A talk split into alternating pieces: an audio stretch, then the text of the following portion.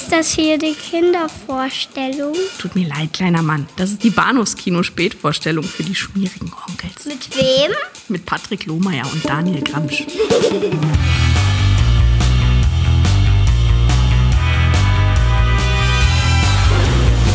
mother was a God fearing woman. His birth was an unspeakable horror. Please don't let him do that! His life and death have been one incredible nightmare. But now all that is going to change because Freddy wants to become a daddy. Want to make babies? What's wrong with me? You're just a little pregnant. Even if he has to adopt. Do unborn babies dream? When it comes to chills. It happened while I was awake. When it comes to screams. The party just start. When it comes to pure terror. Bon appetit! No one delivers like Freddy. Better buckle up. Hallo und herzlich willkommen zur Episode 246 des Bahnhofskino Podcasts. Ein Albtraum, sondergleichen heute Abend mit Daniel Gramsch und Patrick Hallihallo. Lohmeier. Ja, ja, ja, ja. Ah, sel selten, selten hat das äh, so gut äh, Hm. gestimmt, wie das äh, angekündigte jetzt gerade. Ja. Heilige Scheiße, worauf haben wir uns nur eingelassen? Ja, mit keinem teile ich meine Albträume, insbesondere diese heute Abend, lieber als mit dir. Ja, vielen Mein Dank. Ja. Freund, Leidensgenosse und, äh, Ich würde sagen, geteiltes Leid ist halbes Leid und so. Mhm. und vielleicht am Ende, weißt du, doppeltes Leid ergibt maximale Freude für unsere Hörer, möchte ich doch meinen oder hoffen. Ja, Ich, äh, wenn, wenn irgendjemand dem Link gefolgt ist, den du, den du bei YouTube, äh, nicht Mhm. YouTube, meine, ähm, bei, bei, bei Facebook reingehauen hast, dann äh, vermutlich nicht. dann, dann, dann mussten die ja selber durch und das würde ich ja meinem schlimmsten Feind nicht gönnen. naja, das sind nur drei Minuten. Das sind die guten drei Minuten, die fehlen in der offiziellen Kinofassung von Nightmare on Elm Street 5. Den meinte ich gar nicht. Ich meinte den, den, den, den Link zur Fernsehserie, weil das, So. das werden wir als erstes besprechen müssen.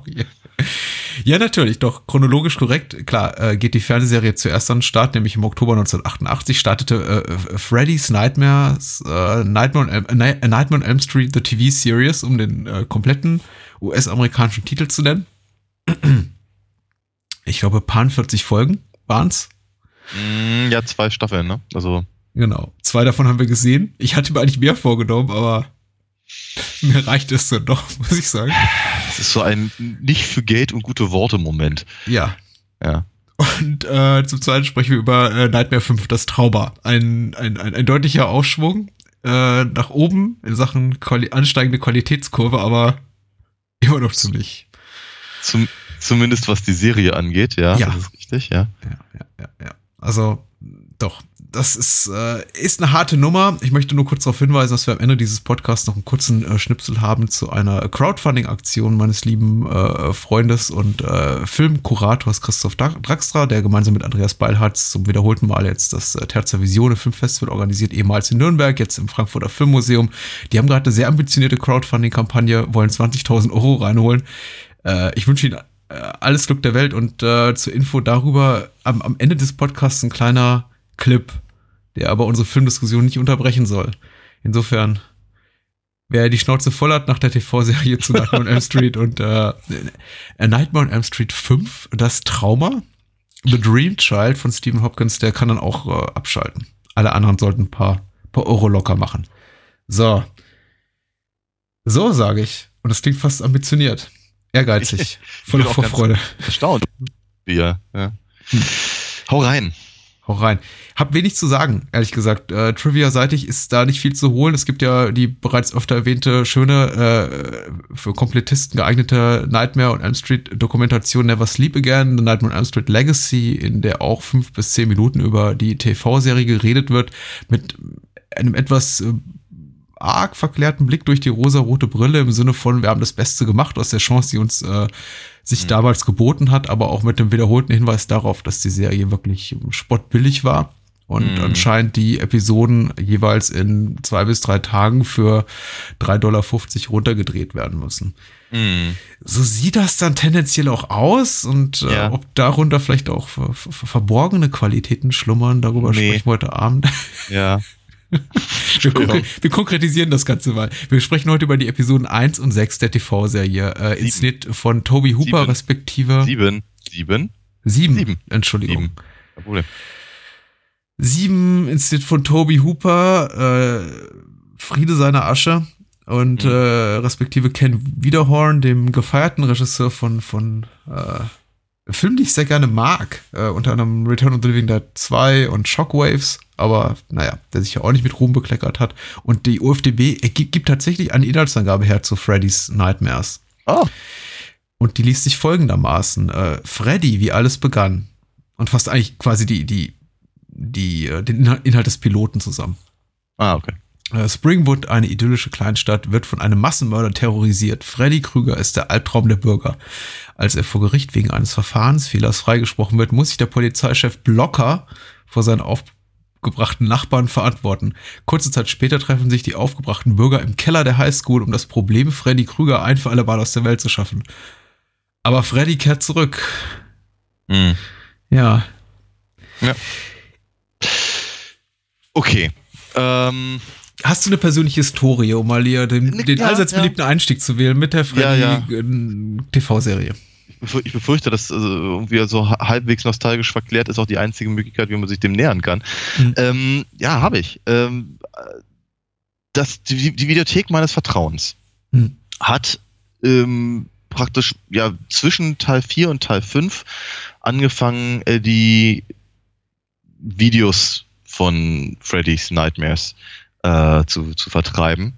Und das war ein großes Ding. Ähm, aus vielerlei, in vielerlei Hinsicht. Ähm, erstens, wir, wir hatten eine gewisse Durststrecke zwischen dem vierten und dem fünften. Die anderen Filme hat tausendmal gesehen und äh, ich glaube, als halt meine, meine persönliche Freddy-Manie begann, war der vierte gerade so erschienen. Ähm, also dauerte es halt ein Weilchen, bis sie, bis sie irgendwie nachgerückt sind und dann kam eben diese, diese, äh, kam halt diese Videothekenkost mit äh, äh, illustren Bildern vorne drauf mit Freddy im Abendanzug und so und äh, offenkundig anderen Mhm. Production Stills aus den, aus den Filmen, die mit den Folgen nichts zu tun hatten. Ähm, was sie gemacht haben, ist, sie haben halt äh, zwei Episoden der Serie auf eine, auf eine Kassette gekna ge- geknallt, ohne, ohne großartig sich Gedanken drüber zu machen, ob das jetzt passt oder nicht. Und ähm, sie haben aber, einem aber nicht verraten, dass es halt einfach nur Folge 1, 2, 3, 4, 5, 6 und naja, halt so weiter und so fort Mhm. war. Äh, sondern im Prinzip taten sie, also wie, wie, wie die Zusammenfassung, die du gerade vorgelesen hast, taten sie halt im Prinzip so, als wäre das tatsächlich so eine Art äh, zusammenhängende Vorgeschichtenserie.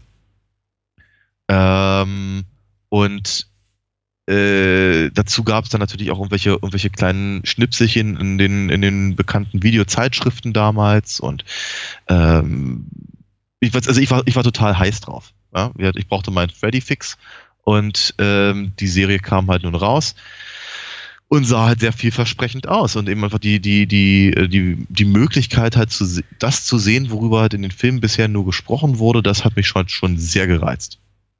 Und ich bin mir nicht mehr ganz sicher, ob die Serie irgendwie ab 16 war.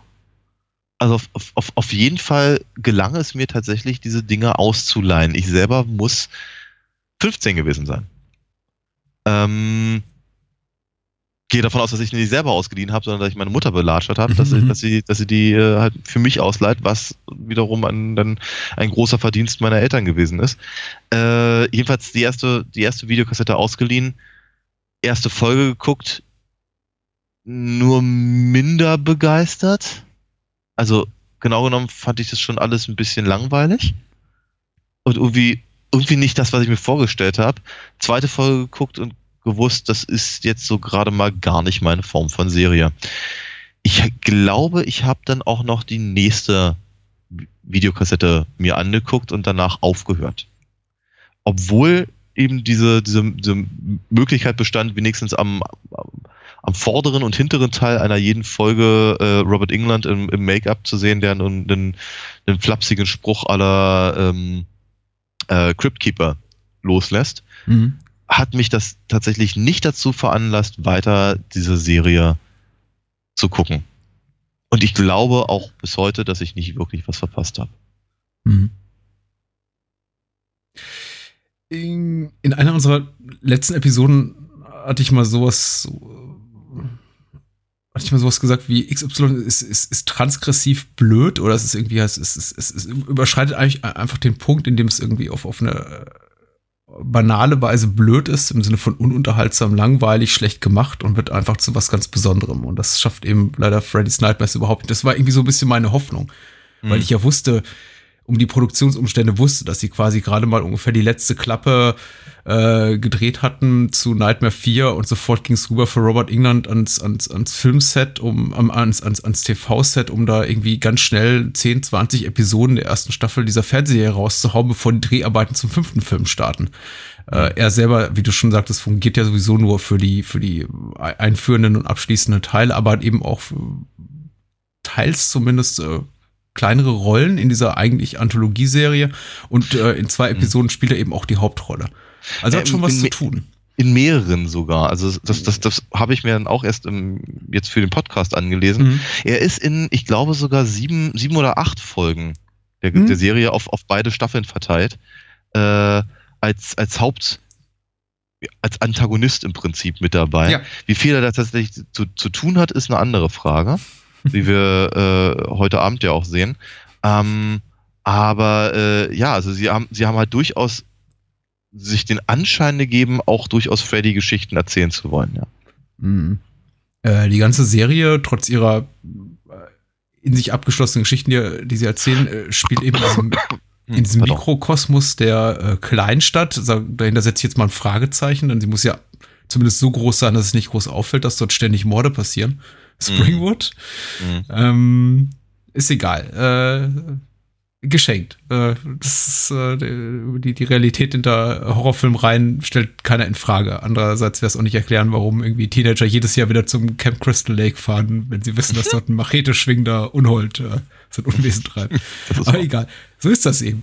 Äh, und ich fand zumindest die, äh, die erste Episode, ich habe es vorhin fälschlicherweise, glaube ich, als Piloten bezeichnet. Es war eigentlich kein Pilot, man, es, es war bereits ein gemachtes Ding. Das Ding war Ja, ja. verabschiedet. Ein Pilot dreht man, wenn man sich nicht sicher ist, ob die Serie überhaupt, ähm, ob, ob der Ja. Funke zum Zuschauer überspringt. Das Ding war quasi im Kasten, als es auf Sendung ging, beziehungsweise war schon irgendwie vo- voll im Dreh, äh, weil man einfach wusste, das Bedürfnis ist da. Nightmare on Elm Street 4 hatte wahnsinnig viel Kasse gemacht und äh, äh, Robert England hatte seinen irgendwie Vertrag fix unterzeichnet für zumindest 20 Episoden dieser TV-Serie.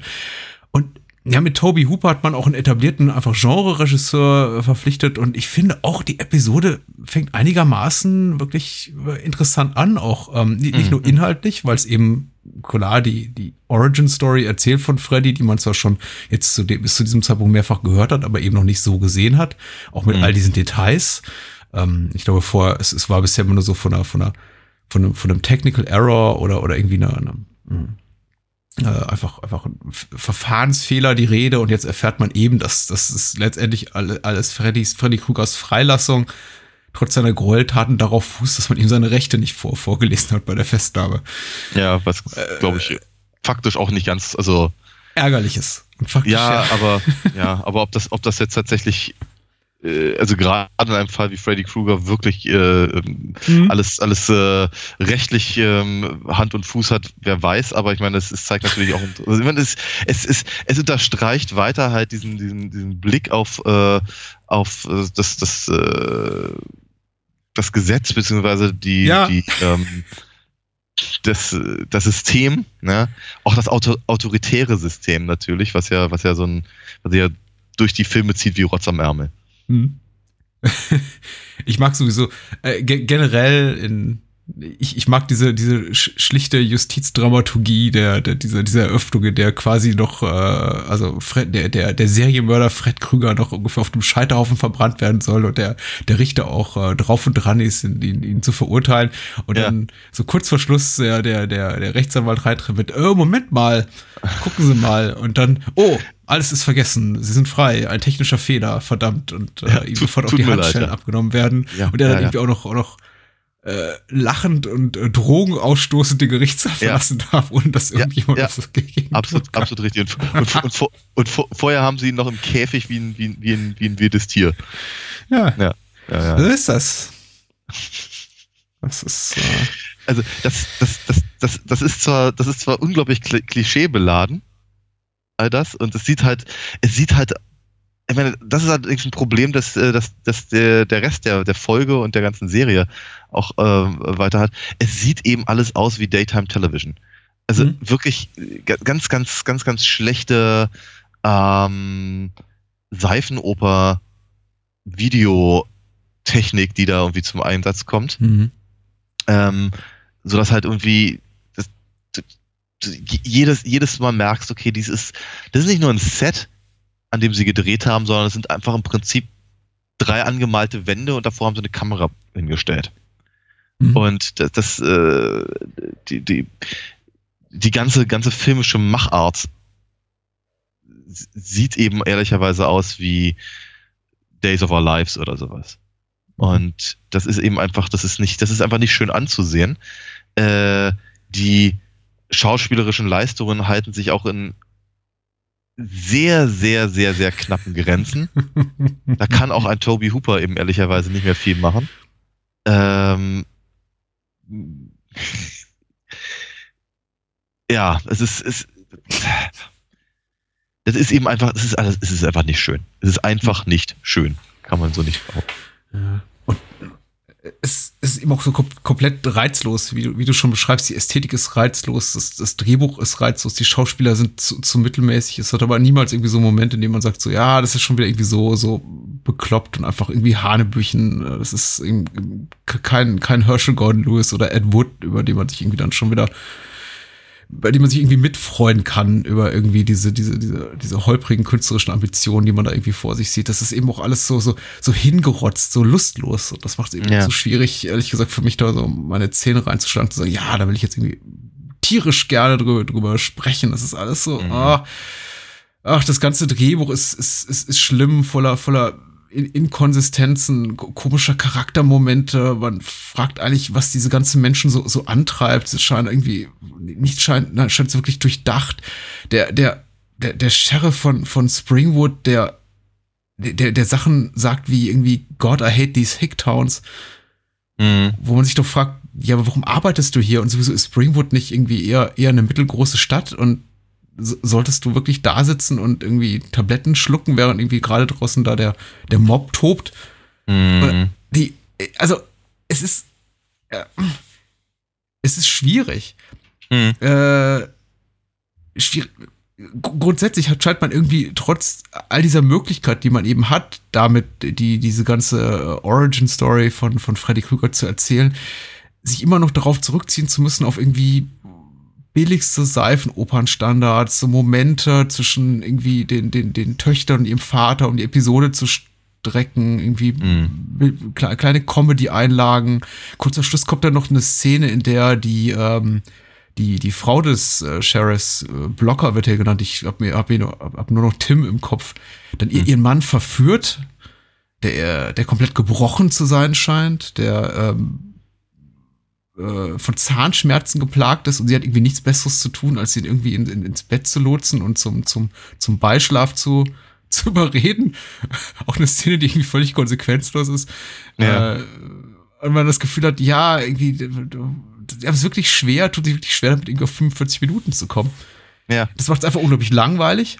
Ja. Und das Ganze sieht eben auch noch furch- furchtbar billig aus. Am schlimmsten finde ich eigentlich in der, in der Szene, in der Fred Krüger dann bei lebendigem Bleibe angezündet wird, wo, wo ich das Gefühl hatte, die haben noch nicht mal einen echten Stuntman gehabt, sondern einfach einen Mannequin genommen, da eine Puppe. Ein bisschen, ein bisschen, ein bisschen, ein bisschen, fuchtelt er ja, so ist ja Ein nicht. bisschen bewegt er sich, ja. Ja, ja, ja.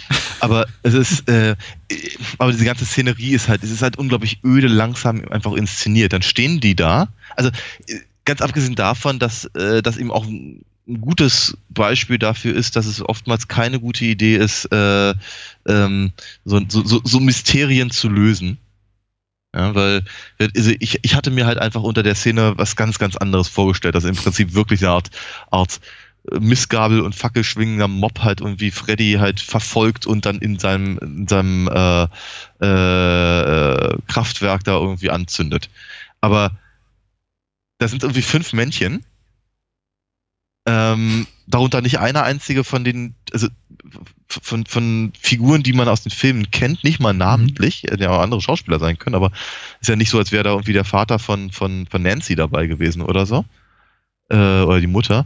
Ähm, dann, das, das, äh, dann unterhalten die sich eine ganze Weile, während Freddy vor ihnen steht. Und, und, und, und, und wie, keine Ahnung, ihn, sie im Prinzip dazu anstiftet, ihn zu verbrennen, damit er noch mächtiger wird. Ich meine, auf einmal ist er Obi-Wan oder was?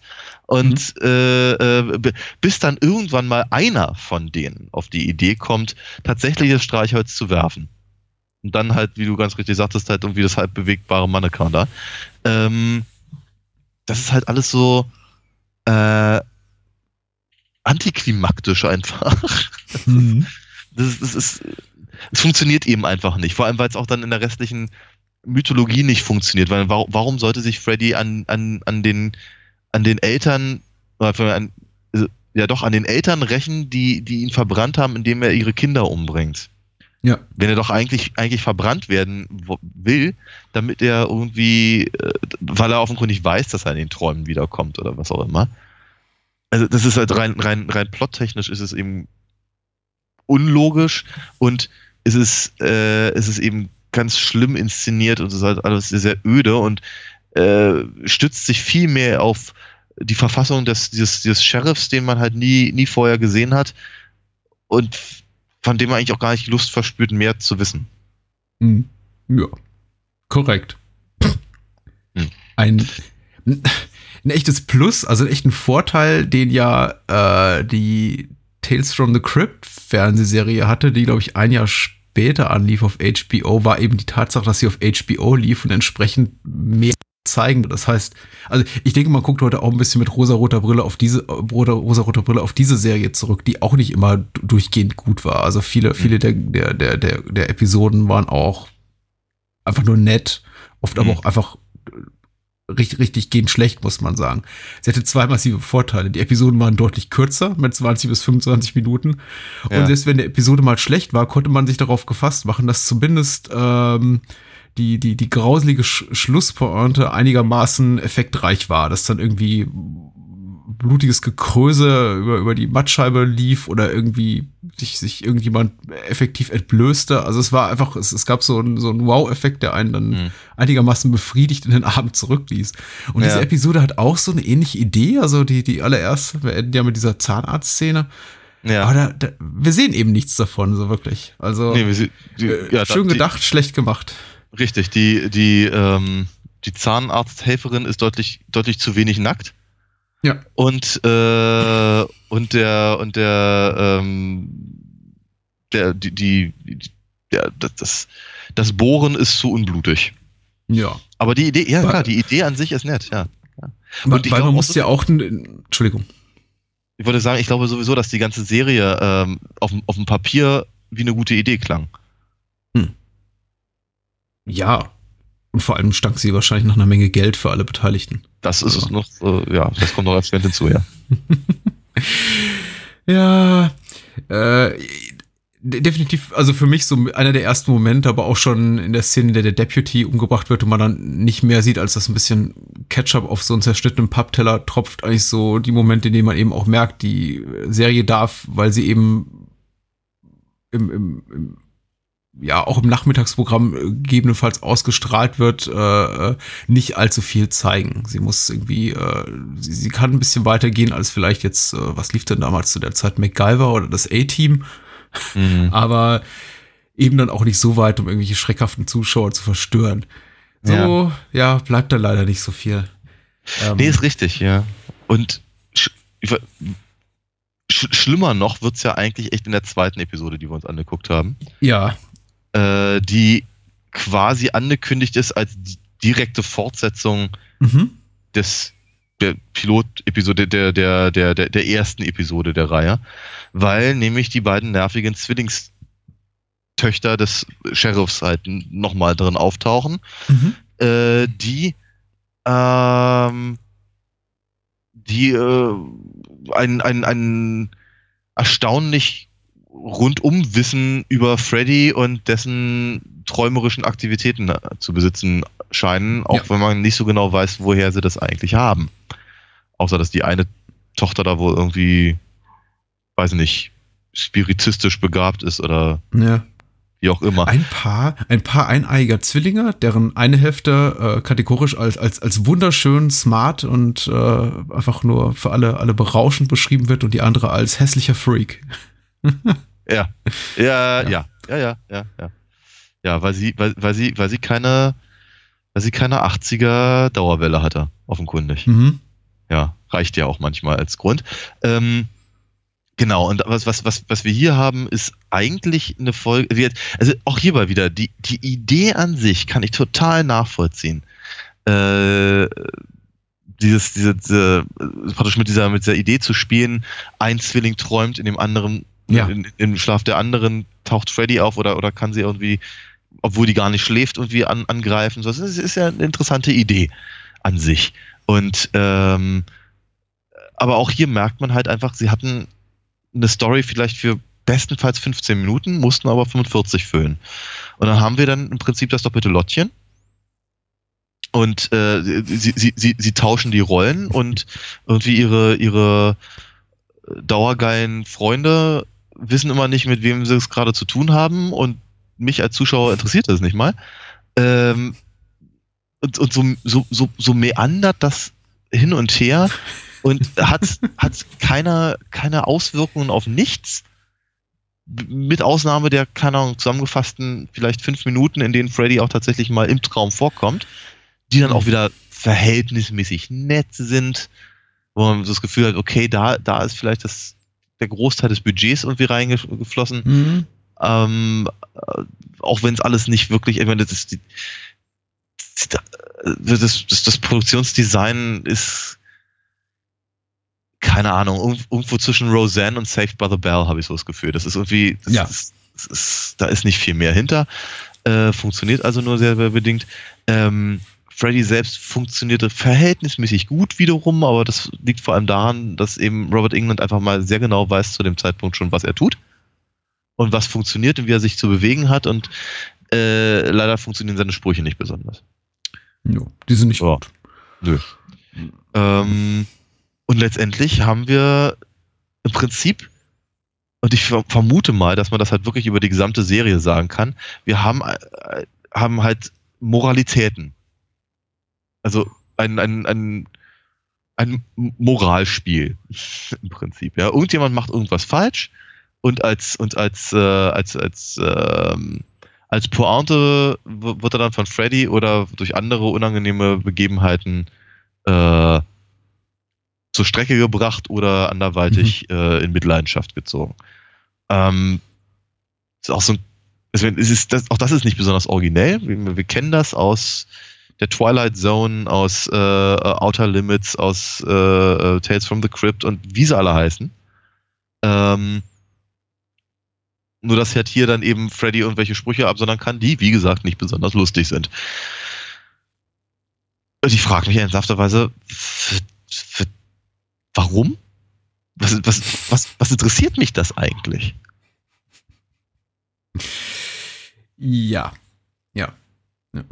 Ich habe, ich weiß nicht, ob wir solche, solche äh, äh, rückblickenden Theorien jetzt schon äußern sollten, irgendwie an, vor, vor der, unserer Rezension von Teil 5 oder ob uns für das für, die, für, den Ende, für das Ende der Reihe irgendwie nach Teil 6 auf, auf, aufheben sollten, also nach, nach Ende der ersten Reihe, bevor es dann irgendwie zu diversen Reboots kam oder irgendwie Variationen, Spin-offs, aber ich habe schon so meine Ideen, Theorien dazu, warum es mit Nightmare wirklich so, so rap rapide bergab ging. Äh, das ist, äh, die ist nicht besonders originell. Ich denke einfach, es fand einfach äh, eine allzu starke Über, Über, Übersättigung statt in zu, zu kurzer Zeit. Und ich glaube einfach, der Fokus lag, lag auf den falschen Dingen. Ich glaube, man war einfach der, der fest überzogene Figur, wie Freddy könne, äh, könne eben dieses ganze Format tragen, was mit seiner Figur nichts zu tun hat. Ähm, mhm. Hat er offenbar für diese Serie irgendwie 45 Drehbücher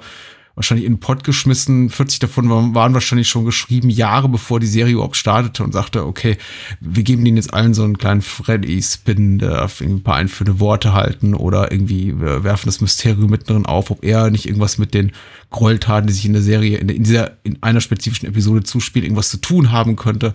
Und ja, so hat man deshalb in kürzester Zeit geschafft, diese, diese Figur auch, auch tot zu reiten und ja. sich eben auch keine, keine keine Mühe mehr gegeben, was so wirklich erschreckend ist. Denn als ich, ich habe mir mehrfach beim Gucken der Serie gedacht, und es gibt ein, zwei Lichtblicke, finde ich. Ich finde zum Beispiel diese, diese Freddy-Vision sehr, sehr schön. Also wenn wir die Welt durch seine Augen sehen und diese, dieses, mhm. dieses, dieses äh, Bild sehen, rot, rot getränkte Fernsehbild mit den irgendwie ja. verzerrten Stimmen und äh, ja, so ein bisschen ja, die Einblick, kurzen Einblick kriegen. Zweimal passiert das, glaube ich, in die, in die äh, Psyche eines, eines äh, äh psychisch kranken Menschen, in den Kopf mhm. eines psychisch, psychisch kranken Menschen. Das ist schon äh, gut, gut gemacht. Das hätte ich lieber in einem Kinofilm gesehen, da hätte man das auch ein bisschen weiter treiben können, aber äh, so, so ist das eben. Und wie du schon sagst, also die Prämisse ist durchaus interessant, auch der zweiten Episode mit diesem ganzen äh, Identitätstausch, Identitätsverlust.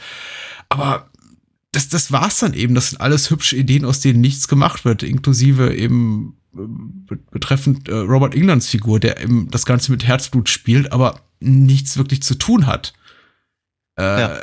Und, ja. Und, und noch schlimmer eigentlich wirklich, für den man sich teilweise schämen muss für, für, mhm. für das, was er da tut. Also ja. äh, der, der, der, der E-Gitarren spielende Freddy vor dem im, im ja. Klassenzimmer, der hat bei mir irgendwie kalte Schauer der Fremdscham ausgelöst. Ja, ja, das ja, ist äh, ja, unangenehm. Ich, auf, auf jeden Fall, aber auch da, ich weiß nicht, ob man das, aber wie, wie gesagt, also ich erinnere mich daran, dass ich diese Serie eben wert abgebrochen habe. Vielleicht auch einfach mal, weil, weil mir mein Taschengeld einfach zu, zu lieb war. Mhm. Für, ich meine, es war damals nicht, war relativ teuer, sich so eine Videokassette auszuleihen für einen Abend. Ja. Ähm, und das war es mir dann einfach irgendwann nicht wert, weil es einfach, die, weil, weil die Serie einfach nicht das gebracht hat, was ich davon wollte. Ähm, aber ich glaube, also es, gerade diese E-Gitarren-Nummer schien mir eben auch wieder so als, als Zugeständnis an eben die MTV-Phase von, von, von, von Freddy. Ähm, mhm. Dass er im Prinzip so ein bisschen so der halbgruselige Faxenmacher ist. Für Leute, deren, deren, deren Aufmerksamkeitsspanne ein Bon Jovi oder, oder Michael Jackson Song lang ist. Mhm. Und das ist, äh, naja. Nicht, Die, diese Momente entspringen eben nicht der, dem ursprünglichen Konzept, das der Figur mal innewohnte, sondern eben, glaube ich, dem, was man zu der Zeit von Robert England sah, der sich dann in TV-Talkshows rumtrieb mit seiner äh, Messerhand und dort eben Faxen machte und Freddy-Sprüche riss und äh, eben, wie du schon sagst, ein, ein Popstar war. Mhm. Und ich glaube, man fing, man verlor einfach die, die, die Figur des, des Freddy Krueger, so wie er in den ersten zwei Teilen zumindest gezeigt wurde, vollkommen aus den Augen und dachte, okay, äh, das ist jetzt hier nicht mehr, nicht mehr Freddy Krueger gespielt von einem Schauspieler, sondern wir, wir machen die Robert England Show und er darf eben eine Maske tragen und sich irgendwie ansonsten austoben. Ja. Man hat sicher viel Spaß gehabt. Ich bin mir sicher, es machte unglaublich Spaß, die Serie zu produzieren. Irgendwie irgendein äh, Ausstatter kam ans Set und sagte, guck mal hier, ich habe eine alte Gitarre gefunden und, und, und, und, und eine äh, Tafel und äh, wäre es nicht lustig, wenn Freddy darüber kratzt und ein paar Gitarrenriffs spielt. Überhaupt ähm, diese ganzen schlechten Gitarrenriffs auch auf, auf, auf der Tonspur sind total mhm. überstrapaziert und ganz, ganz schrecklich. Mhm. Ähm, die, die, die, Serie benutzt interessanterweise auch überhaupt keine Teile des Scores der, der Kinofilme, der ja wirklich ja. ziemlich gut ist. Mhm. Nichts davon. Nur so billige Synthi-Variationen. Es ist, äh, als hätte man gesagt, ich glaube, Lor- Lorimer Television hieß die, ist die Produktionsfirma, als hätte man gesagt, okay, ihr, ihr kriegt die Rechte an, an, an der Figur von Freddy Krüger, aber ansonsten nichts. Mhm. Ihr dürft Springwood sagen, ihr dürft Freddy Krüger sagen, aber sonst geben wir euch gar nichts. Ihr dürft Ja. irgendwie keine, keine, Refer keine, keine, keine Originalcharaktere referenzieren, den Score nicht benutzen, gar nichts. Unsere, unsere, unsere Kulissen kriegt ihr auch nicht. Ja. Das ist, ach, Ja. das ist tragisch. tragisch, tragisch trifft's irgendwie ganz genau. Und ich glaube, ich glaube, das ist auch mit einer der Punkte, warum die, wa- warum eigentlich schon bei Teil 5 für das Publikum die Luft relativ schnell raus war. Also man, fra man Ja. fragt sich wirklich so ein kleines bisschen, hätten sie den fünften noch schneller produzieren müssen, um, um da, um da nochmal weiter was, was zu reißen? Oder hätten sie sich mehr Zeit lassen müssen, um was Anständiges zu machen? Hm. Das war meine geschickte Überleitung zum nächsten. Genau. Das finde ich super. Ne? Und ähm, ja, das würde ich auch gerne tun. Und auch unsere Freddy-Kategorie aufsparen jetzt für den fünften Teil, denn so in Sachen Lieblingsszene und bester Effekt Naja. gibt's bei der Freddy TV-Serie auch relativ wenig zu holen. In der Tat. Also lass uns gerne sprechen über äh, Nightmare 5, das Trauma, beziehungsweise Nightmare on Elm Street 5 im Original, The Dream Child. Und äh, es entbehrt nicht in einer gewissen Ironie, dass äh, Freddy äh, hier das, dasselbe Schicksal plagt wie tausend andere Fernseh- und, und, und Kinoreihen, die irgendwie den, wie heißt das, den, den Jump, Jump the Shark, den Shark Genau. jumpen ja, den, genau. und äh, genau, ein, ein, ein Baby in die Handlung reinbringen. ja, ja, ja, das ist Äh, ja, genau, genau. das ist mit einer der Punkte, an denen man merkt, okay, die, die Serie verliert den, das Vertrauen in, in ihre eigene Prämisse. Irgendjemand muss heiraten oder aber Genau. kriegt ein Kind, ja. Bei, bei Horrorfilmreihen ist es meist äh, der, der teuflische Nachwuchs oder man schickt den, äh, den Antagonist ins All. Ne? Das Hm, ist ja. äh, wie, wie den Leprechaun oder, oder Critters oder ähm, ich glaube Jason war auch mal im Weltall. Ja, das mit, Freddy noch nicht. äh, die, die, die, die, äh, hier, die, die Zenobiten doch auch, oder? Natürlich, schon Ja. im vierten, richtig. Das ging sogar relativ früh los. Also, äh, Freddy bleibt auf der Erde, Erde und äh, greift nochmal ganz eindeutig die, äh, die mythologische Linie auf, die hier Ja. so in Teil 3 entworfen wurde, mit Amanda Krüger, die von 100.000, Wa- äh, nee, 100 Wahnsinnigen vergewaltigt wurde. Diesmal werden sie sogar durchgezählt. Ja, sehr schön. Ja, das ist mir auch aufgefallen. It's a hundred, let's go, sagt er. Äh, ich habe mich gefreut, muss ich sagen. Das war einer der, also einer der, der, der wenigen authentisch lustigen Momente des Films. Ja. äh, Es war auch so ein bisschen, es war auch so ein bisschen Anerkennung der eigenen, ähm, der, der eigenen Popularität eben der, der, der Serie, in dem man in dem Moment eben saß, glaube ich, auch ganz bewusst seitens der Drehbuchautoren dachte, wir können solche Gags machen und die Leute werden es einfach verstehen, was gemeint ist. Ja, ich, bestimmt. Ich, ich hoffe zumindest, dass sie die Zuschauer so schlau halten, dass die dann eben auch eingefleischte äh, Nightmare on Elm Street Fans dann im Kino sitzen und sagen, ha, Mhm. natürlich, natürlich sind's 100. Äh, schön, ja. Genau. Ich habe diesen Film im Kino gesehen. Mhm. Ja, ja. Der, einz, der einzige Film der Reihe, den ich. sein. Bitte? Was? Wie hast du das, muss großartig gewesen sein. Und die zweite Frage wäre gewesen, was hast du, was, wie hast du das geschafft? Ja, clever und ein bisschen illegal. Aber äh, ja, ich, äh, also Ich glaube, das Muss- ist verjährt.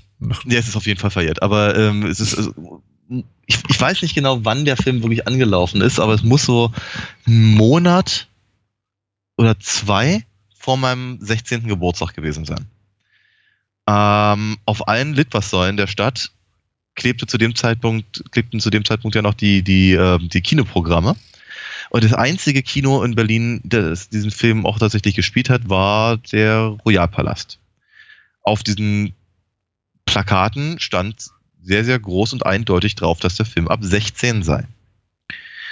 Mein Kumpel, der mich vorher mit den ganzen Filmen versorgt hat, und ich beschlossen also nun, wir sind ja fast 16, wir versuchen jetzt einfach mal da reinzukommen. Wir waren aber beide noch nicht 16, haben dann aber auf soll ich sagen, eher stümperhafte Weise, aber irgendwie ging's halt schon, äh, unsere Schülerausweise gefälscht und irgendwie um, um, um einen Monat oder irgendwie zwei ähm, äh, vordatiert, sodass halt auf dem Schülerausweis es aussah, als seien wir schon 16. Sind also nun zu, muss auch, ich weiß nicht, ob das wirklich, ich, bin fast der Meinung, das muss auch tatsächlich der, der, der Tag gewesen sein, an dem der äh, rausgekommen ist, also irgendein, irgendein Donnerstag, es war jedenfalls nach Mittag äh, sind wir praktisch nach der Schule direkt halt an, an Zoo gefahren, beziehungsweise an, an Kudamm. Und in Royalpalast, da hing dann auch so ein großes Plakat mit den, mit den, äh, mit dem Kinoprogramm. Auch auf dem stand groß drauf, dass der Film ab 16 sei. Wir gingen an die Kasse, sagten, wir hätten gerne zweimal Karten oder zwei Karten für Nightmare 5. Und die fragte uns, seid ihr denn schon 18? Und wir, nee, wir sind 16. Was ja auch nicht stimmt, aber trotzdem. Ja, aber der Film ist ab 18. Dann dachten wir, nee, Moment mal kurz, aber auf den Plakaten steht überall ab 16. Ja, bei uns wird der aber ab 18 gezeigt, meinte die junge Dame. Wir beratschlagten kurz und entschieden uns dann, wenn wir, wenn wir schon mal unseren Schülerausweis gefälscht haben, dann können wir uns eigentlich auch mal einen anderen Film ab 16 angucken. Kauften, kauften also zwei Karten für äh, den Rosenkrieg, wenn ich mich recht entsinne. Ich denke, das war der. Das käme hin, ja. Ja, sind also jedenfalls in das, äh, in das Kino gegangen, das rappeldicke voll war. Wird nochmal, es muss Donnerstag 15.30 Uhr oder sonst was gewesen sein. Wir hatten keine, wir haben keine Plätze mehr gekriegt, es waren noch keine Platzkarten. Ähm, also mussten wir uns in die Raucherlounge setzen. Da haben wir natürlich beide nicht geraucht. Fanden wir irgendwie, irgendwie fanden wir es ungeil und saßen dann da und fanden wir die ganze Situation irgendwie mehr als blöd, guckten auf die Uhr und stellten fest, dass rein rechnerisch jetzt gerade eigentlich Nightmare 5 anfangen würde. Also haben wir uns aus der Raucherlounge rausgeschlichen, ein Kino weiter, das war wirklich gleich das nächste Kino, sind, da, da, da stand auch niemand mehr, der irgendwelche Karten abgerissen hätte. Wir sind rein, reingehuscht, haben uns die erstbesten Plätze ge gegriffen, die da noch frei waren. Das war ein ziemlich kleines Schachtelkinochen und haben Nightmare 5 geguckt. Waren die ganze Zeit, äh, äh, ähm, sta sta standen wir allein deswegen unter Strom, weil wir dachten, oh Gott, gleich kommt jemand vorbei und schmeißt uns raus. ja. Oh, jetzt ist, man, jetzt ist man ja knapp 16 ungleich leichter zu beeindrucken als im äh, späteren Lebensjahren. Ja. Wie, wie, wie war denn euer Eindruck? Oder dein Eindruck, also? ja, für, meinen, für meinen Kumpel damals kann ich sicherlich nicht reden, aber ähm, also ich meine, ganz ehrlich, nach der Geschichte, die ich gerade zum Besten gab, gab es natürlich mhm. einfach keine andere Möglichkeit, als begeistert zu sein. Meine, ja. Also prinzipiell muss es da natürlich begeistert sein. Ähm, mhm. Ich glaube, ich war, also, wenn ich, wenn ich ganz ehrlich bin, war ich, ich war nicht so angetan wie von Teil 3 und 4. Ähm, weil ja, wie soll ich sagen, eine gewisse hippe Coolness einfach fehlte. Und richtig gruselig fand ich jetzt auch alles nicht. Ich war ein bisschen enttäuscht, dass es sehr unblutig, aber dafür irgendwie absurd kreativ irgendwie vor sich ging. Andere Punkte werde ich im Laufe des Gesprächs noch, noch glaube ich, genauer erklären. Ähm, hm. Alles in allem war ich aber, glaube ich, angetan davon, dass sie die, dass sie, äh, dass es halt wirklich eine Fortsetzung war, also eine ernstzunehmende, der ernstzunehmende Versuch, an der Stelle weiterzumachen, wo man vorher aufgehört hat. Was ja selbst bei Teil 4 nur sehr bedingt der Fall war. Mm. Mit, Ausnahme, mm. mit, Aus, mit Ausnahme der drei Überlebenden und Freddy's Skelett war nicht viel. Ja. Da war, da war, also rein mythologisch war ja nichts drin. Ne? Und du hast, hast es ja gerade schon gesagt, in Teil 5 haben wir nicht nur, wir haben ja nicht nur Amanda Kruger, wir haben, wir haben ja noch verschiedene andere Punkte, die alle versuchen sollen, irgendwo dahin wieder zurückzuführen. Also da, da hat sich schon einer, glaube ich, ernstzunehmende Gedanken gemacht, wo, wo, wohin man gehen kann mit dem Material, mit dem Ausgangsmaterial, das man hat. Und nicht einfach mhm. gesagt, okay, wir nehmen den, den Typen mit den Klingen und die seilspringenden Kinder, das ist dann schon gruselig genug. Ja, ja. Hm. Also der ich habe ich hab keine äh, persönliche Geschichte mit Nightmare 5 zum, zum Besten zu gehen. Mein größter Schatz zum damaligen Zeitpunkt, ich bin ja ein paar Jährchen jünger als du, war im zarten Alter von elf, als der Film in Deutschland äh, rauskam, diese, äh, die, die, die Paperback-Variante, also das adaptierte Drehbuch in Romanform, das bei Basta Lübbe Verlag erschienen war, im, irgendwie zusammen mit dem Drehbuch von Teil 4. Das war dann, ist dann irgendwie Nightmare 4 und 5, irgendwie, das ist der, der große Doppelband, war trotzdem relativ schmal, muss man sagen. Der Autor, ich habe den immer noch in irgendeiner Kiste liegen, war, war William Cotswinkle, der äh, mitgeschrieben hat am Drehbuch zu Nightmare 4 und das Ganze dann eben in Romanform gebracht hat, so wie man es eben tat.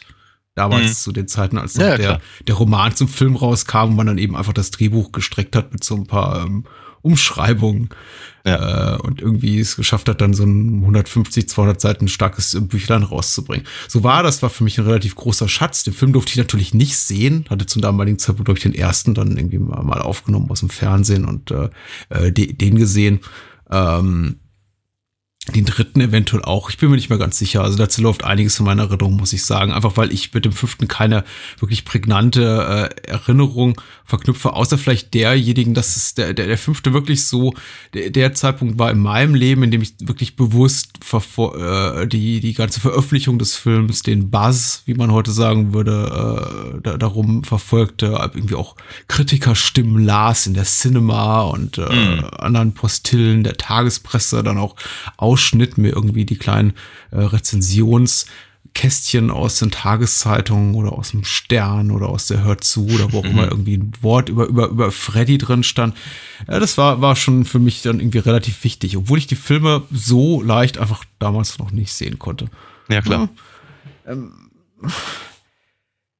was wollte ich sagen? Heute rückblickend ein bisschen, bisschen schlauer ist, glaube ich, so für, für mich der irgendwie der, der fünfte Teil vor allem, glaube ich, deswegen markant irgendwie in der, in der innerhalb der Reihe nicht aufgrund seiner tollen Qualitäten, die sind eher so mittelprächtig, sondern weil es für mich so der er- erste Moment ist, in dem man eben in dem ich zumindest ganz deutlich merke, wie so dieses, dieses Kartenhaus aus, aus, aus Freddy-Hype, das sich da New Line aufgebaut hat in den Jahren zuvor, wirklich so langsam in sich zusammenbricht, wo man einfach so Mhm. merkt, so, die, man, man hat sich jetzt so ein bisschen zu viel aufgeladen und versucht zu viel zu schnell zu machen. Ich meine, hinterher ist man immer schlauer, das kriegt man natürlich als junger, junger, junger Kinofan nicht so mit. Da weiß man eben nicht, oh, die produzieren diese Filme irgendwie innerhalb von 30 Tagen und die müssen immer ganz schnell raus und parallel drehen sie noch irgendwie 20 Episoden einer TV-Serie äh, dazu. Aber äh, wenn man den Film guckt, dann kann man sich irgendwie, kann man sich schon so die Produktionsgeschichte ein bisschen herbei erahnen. Also der, der fünfte Teil startete zumindest in den USA ähm, äh, nicht mal ein Jahr später, nicht mal ein Jahr nach dem vierten, dazwischen, wie gesagt, noch eine komplette äh, Staffel einer, einer TV-Serie. Mhm. Ähm, und hatte bis, äh, hatte auch noch irgendwie zur, zur Halbzeit des Drehs immer noch kein vollständiges Drehbuch. Es gibt, glaube ich, irgendwie im Vorspann werden irgendwie drei, drei, vier Leute als verantwortlich für die Story genannt und dann noch ein paar weitere, äh, weitere, weitere Autoren verantwortlich für das Skript. Entsprechend liest sich das Ganze eben auch. Äh, oder also guckt sich das Ganze eben auch an. Und Hm. äh, man merkt eben so wirklich, die, die, die Reihe wird irgendwie nur noch mit, mit Geduld, Spucke und der, dem, der, der offenbaren Ambition, sehr viel Geld zu machen, irgendwie so zusammengehalten. Das ist jetzt nicht alles uninteressant, was wir hier sehen. Aber es ist, uh, es ist sehr, sehr verfahren, sehr irrgeleitet teilweise, sehr merkwürdig in dem Sinn, dass ich glaube, irgendwie die, die, die, die Produzenten und Autoren irgendwie eher daran interessiert sind, also Sachen zu erzählen, Dinge zu erzählen, Aspekte der Nightmare-Mythologie zu beleuchten, auf die ich als Zuschauer nicht so wirklich Bock habe. Ja. Und auch dieses ganze, diese ganzen Fantasy-Elemente ein bisschen überhand Ja. nehmen. Okay. Der Humor auch nicht mehr wirklich lustig ist. Nee, überhaupt nicht. Ähm, ich sehe es ich noch ein ganz kleines bisschen anders. Ähm, nicht viel, wo gemerkt. Ähm, ich, ich, ja, also ich, ich bin schon der Meinung, dass da der Versuch gemacht wird, eben wirklich eine, eine kohärente, aus irgendeiner, aus einer, irgendeiner Blickrichtung logische Fortführung zu machen. Ähm, oder zumindest halt so viele, so viele äh, Fanservice-Eckpunkte anzuspielen, dass, dass niemandem auffällt, dass es so ein, so ein, so ein, so, so so ein Chaos hinter den Kulissen ist. Ähm, ich glaube aber, dass, dass, dass der, dass dieser der Kartenhaus-Hype äh, eben vor allem deswegen äh, problematisch wird, weil sie anfangen, im Prinzip zwei Dinge zu tun. Erstens, ähm, zu gucken, oh, was ist denn gerade total hip und angesagt und aktuell und wie können wir das da drin verwursten? Und zum anderen eben, weil sie ähm, nicht sehr explizit mehr sind in dem, was sie da tun. Es geht eben wirklich nur noch darum, dass was, was effekttechnisch Spektakel kreativ irgendwie aussieht.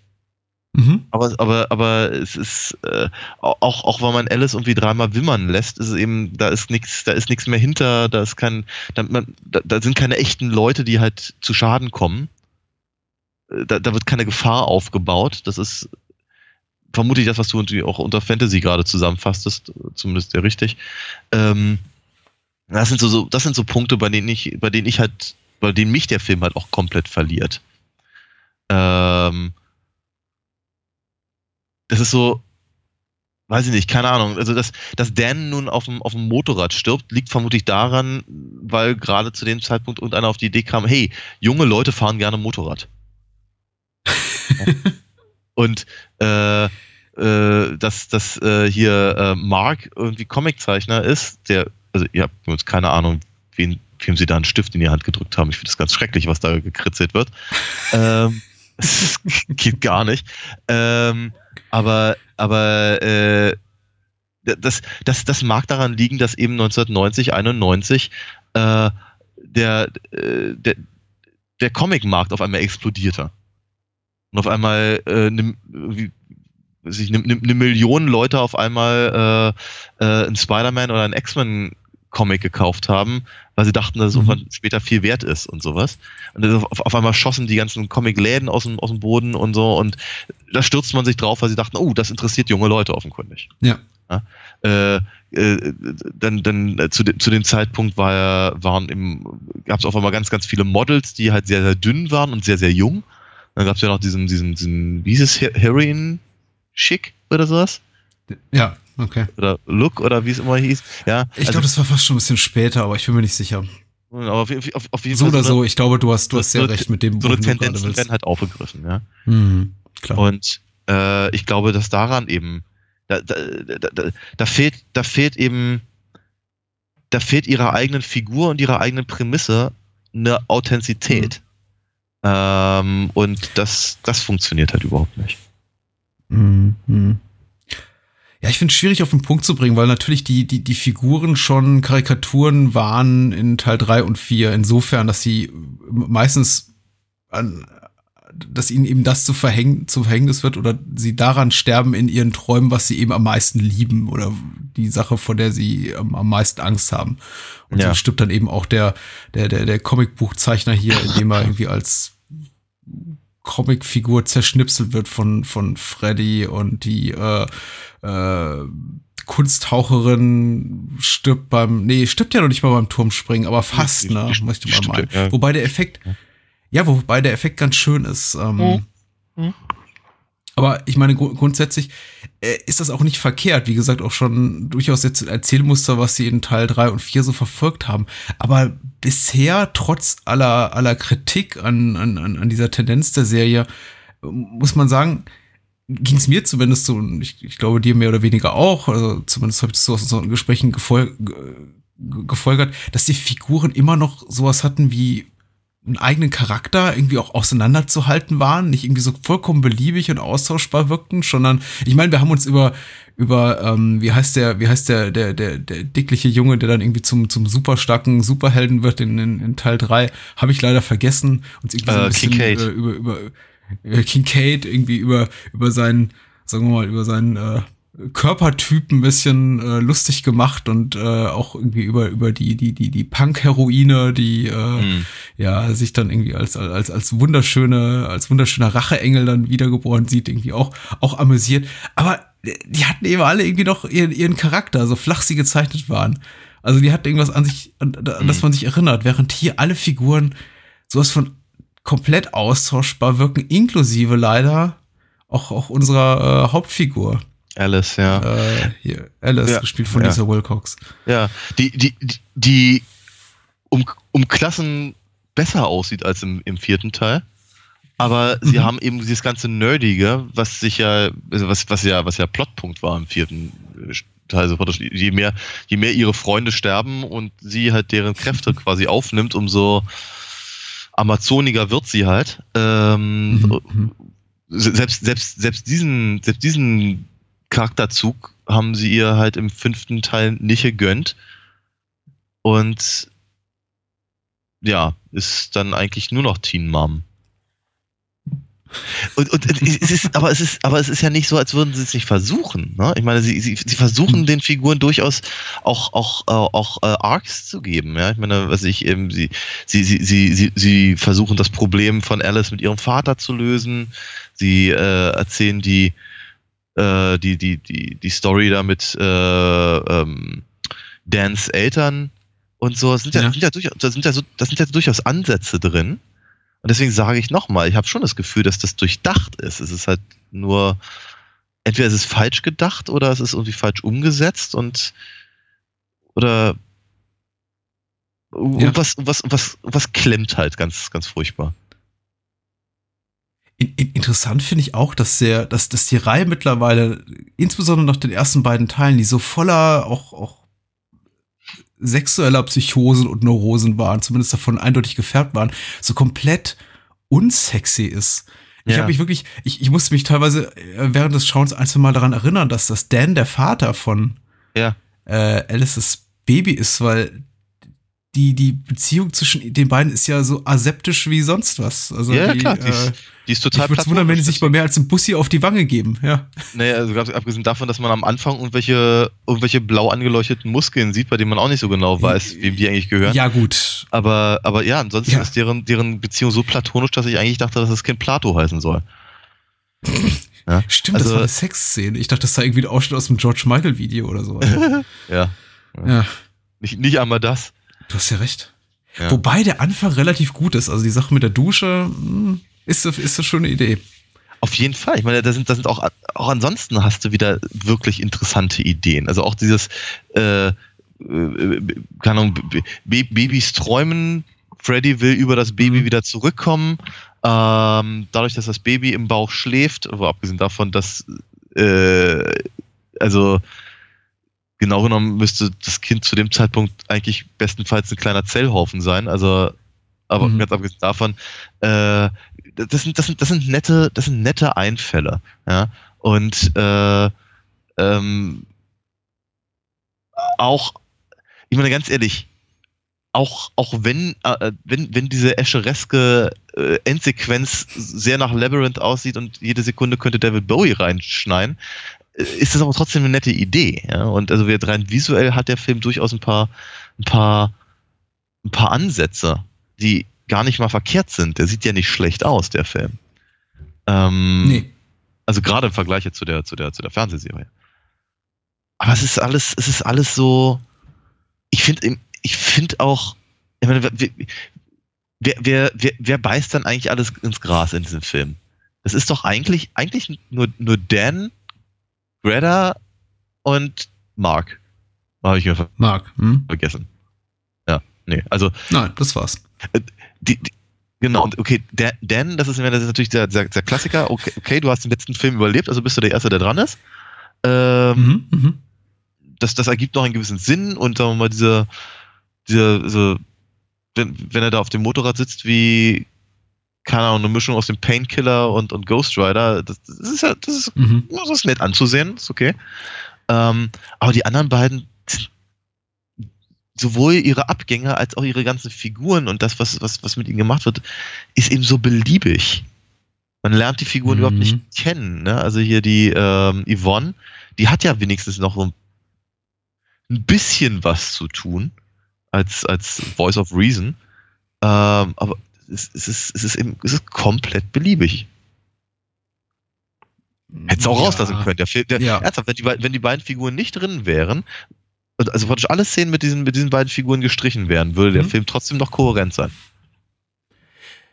Ja, absolut korrekt. Deswegen hatte ich auch vergessen, dass sie tatsächlich nicht ins Gras beißt, sondern überlebt. Was grundsätzlich für eine äh, schön ist, für eine äh, afroamerikanische Darstellerin so eine Art Film dieses Subgenres, also Slasher-Horror im weitesten Sinne zu überleben, was ja irgendwie nicht allzu häufig passiert. Ich glaube, im Ja. sechsten kommt sie trotzdem nicht vor. Da kommt eigentlich keiner mehr vor, der hier Nein, niemand, bisher ja. mitgespielt hat. Er spielt ja, in der, er spielt ja in der Zukunft. Ah, Naja, darüber dann übernächste Woche mehr. Ja, grundsätzlich, Ich wollte nicht sagen. hm, der fünfte.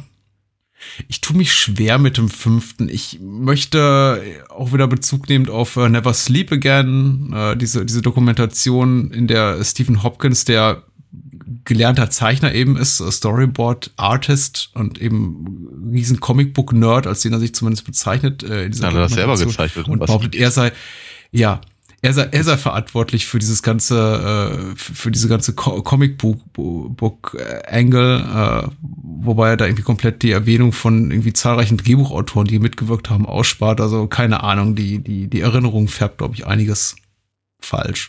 In dem Okay. Fall. Ich bin mir nicht ganz sicher. Aber es klang zumindest so, als hätte er die Dinger sogar selber gezeichnet. Also, wer weiß. Die sind, Ähm, äh, Die sind wirklich nicht gut. ich meine, die Macher geben sich schon. Ich, ich möchte irgendwie glauben, dass sie da, dass sie mehr wollten, dass sie auch bewusst gesagt haben, wir gehen nach dem sehr, sehr bunten und lauten Teil 4 und der äh, albernen, billig produzierten Fernsehserie wieder so ein bisschen in die, in die ernsthaftere Ecke. Aber es gelingt ihnen eben nicht so richtig. Die Handlung ist komplett zerfahren die ganze Art und Weise, wie, äh, wie eben Freddy quasi wieder in, in Alices Träume kommt, ist am Anfang für mich einigermaßen nachvollziehbar, wenn es dann aber darum geht, dass äh, dann so weit kommt, dass irgendwie Freddy anfängt, dem, dem ungeborenen Kind, dem Fötus, dann irgendwie Seelen zuzufüttern und irgendwie so einmal der blöde Spruch fällt, irgendwie Soul Food, Soul Food for my boy. Da musste ich, da musste ich mich leise in meinem Mund erbrechen. das ist, das ist einfach nicht gut. Es ist nicht gut. Es ist nicht gut. Es ist, es ist einfach. Äh, äh, es ist. Ich weiß nicht, vielleicht auch eine übersteigerte Erwartungshaltung mittlerweile meinerseits, wenn ich an eine Figur wie Freddy Krüger denke oder zumindest an MTV-Freddy, der irgendwie für mich auch immer äh, sich manifestiert in meiner Erinnerung als der, der, die Horrorfilmfigur mit den coolen Sprüchen. Aber wenn ich ihn da tatsächlich bei je, jedes Mal, wenn ich ihn etwas sagen höre, denke ich mir, was Besseres ist euch nicht eingefallen? Mhm. Jeder, jeder Arnie-One-Liner äh, ist, ist besser aus dieser Zeit als das, was Freddy Krüger sagt, weil es sind meistens nur irgendwie die, die, die naheliegendsten Dinge. Mhm. Also Sachen, Ja. die noch nicht mal noch nicht mal einen gewissen Witz haben, sondern einfach nur äh, kurz auf den Punkt bringen, was wir irgendwie eh schon sehen auf der Leinwand. Ja. Ähm, schwierig. Äh, Aber vielleicht auch irgendwie daran ablesbar, dass eben auch an dem Drehbuch noch rumgeschrieben wurde, während die Dreharbeiten liefen und man sich darüber vielleicht nicht ausreichend Gedanken gemacht hat. Mhm. Ähm, die Todesszenen, lass uns darüber gleich noch reden. Wir haben komplett Ja. die Inhaltsangabe von Moonshade ausgespart, aber es ist auch zu spät. Ich weiß nicht, ob Moonshade uns jetzt irgendwie noch hier weiter erhellen kann zu diesem Zeitpunkt. äh, nee, würde ich mal sagen. Okay. Mm. Ich habe sie nicht gelesen, von daher. Alice einzige Hoffnung ist der Geist von Krügers Mutter, doch um den zu finden, muss sie tief in Freddys Albtraumland eindringen. Das ist eben auch eine Sache. Also diese ganze, die ganze interne Logik der Serie wird komplett über den Haufen geschmissen. Das war irgendwie tendenziell schon im, im, im zweiten, dritten und immer schlimmer werden im vierten der Fall. Aber mittlerweile scheinen auch die Figuren nach Belieben einfach ein- und ausgehen zu können in diese Traumwelt, wie, wie sie eben wollen. Ähm, was. Irritierend ist und irgendwie sehr, je, je- jeder, jeder kurze Minutenschlaf erlaubt einfach den Figuren äh, stundenlang in dieser, in dieser Tra- Traumwelt herum, herum Ja. zu irren.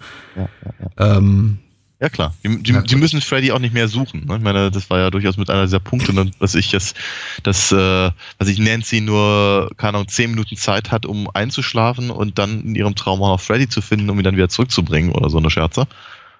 Nö, die, keine Ahnung, hauen sich kurz aufs Ohr und schwupps sind sie da in, im rostige Kettenland.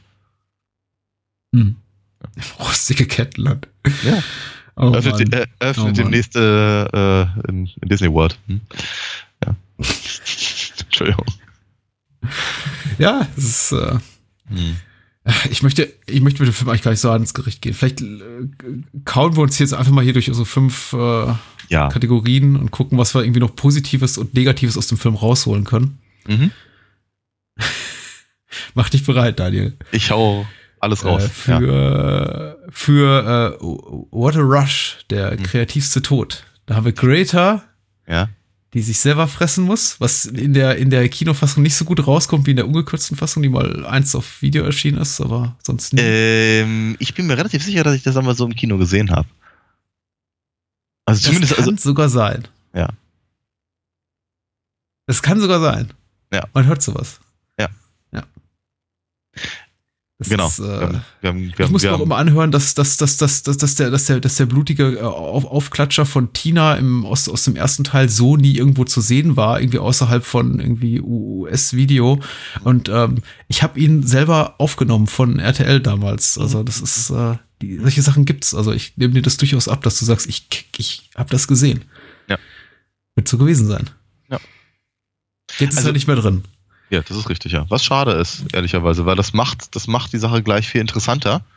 Und mit, mit dem, mit dem, mit dem, äh, dem Löffel im Bauch würde ich das sogar, würde ich das sogar äh, erwähnen wollen. Ähm, wobei ich aber ganz ehrlich sagen muss, ich finde halt diese, diese Pustebacken, find, fand ich, die fand ich auch damals schon im Kino schlecht. Die waren, einfach schlecht gemacht. So ein bisschen, so ein bisschen aufgepumptes Latex in die Fresse geklatscht und dann war's Mhm. das. Ohne Bewegung, ohne, ohne, ohne Mimik. Nee. Ist ein bisschen so die armselige Variante von dem, was wir in Society sehen. Also der Ja, ja, ungefähr ja. zur selben Zeit rauskam. Also nee, nee, das funktioniert halt an der Stelle nicht. Wie mit dem, mit dem, mit dem Bauchfüttern, das funktioniert, würde besser funktionieren.